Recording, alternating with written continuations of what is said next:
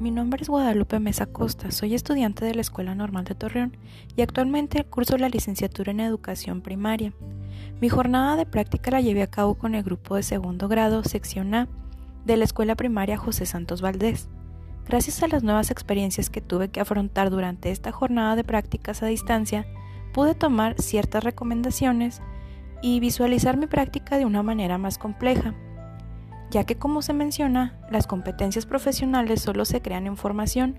pero también a través de la práctica cotidiana y de una situación de trabajo a otra. Y en esta ocasión puedo tomar como sugerencias para mejorar mi práctica, en primer lugar, la competencia enfocada en gestionar la progresión de los aprendizajes, ya que al aplicar algunas de mis planeaciones durante las sesiones de clase, me pude ir dando cuenta de que necesitaba ir graduando la complejidad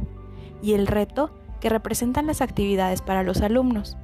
Utilizar las nuevas tecnologías para reforzar la práctica y los aprendizajes de los alumnos, ya que en esta jornada tuve que aplicar el uso de plataformas, actividades en línea,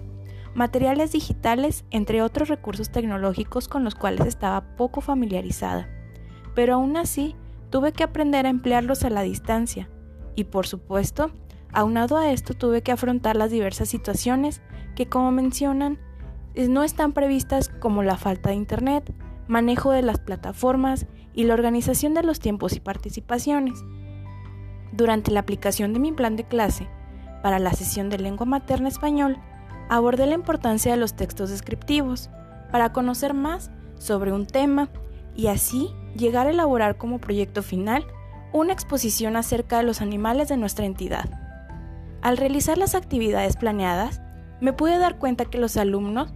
poseen una gran capacidad para seleccionar características que describen a los animales, identificar y rescatar información relevante e investigar en diversas fuentes. A pesar de su corta edad, superaron las competencias,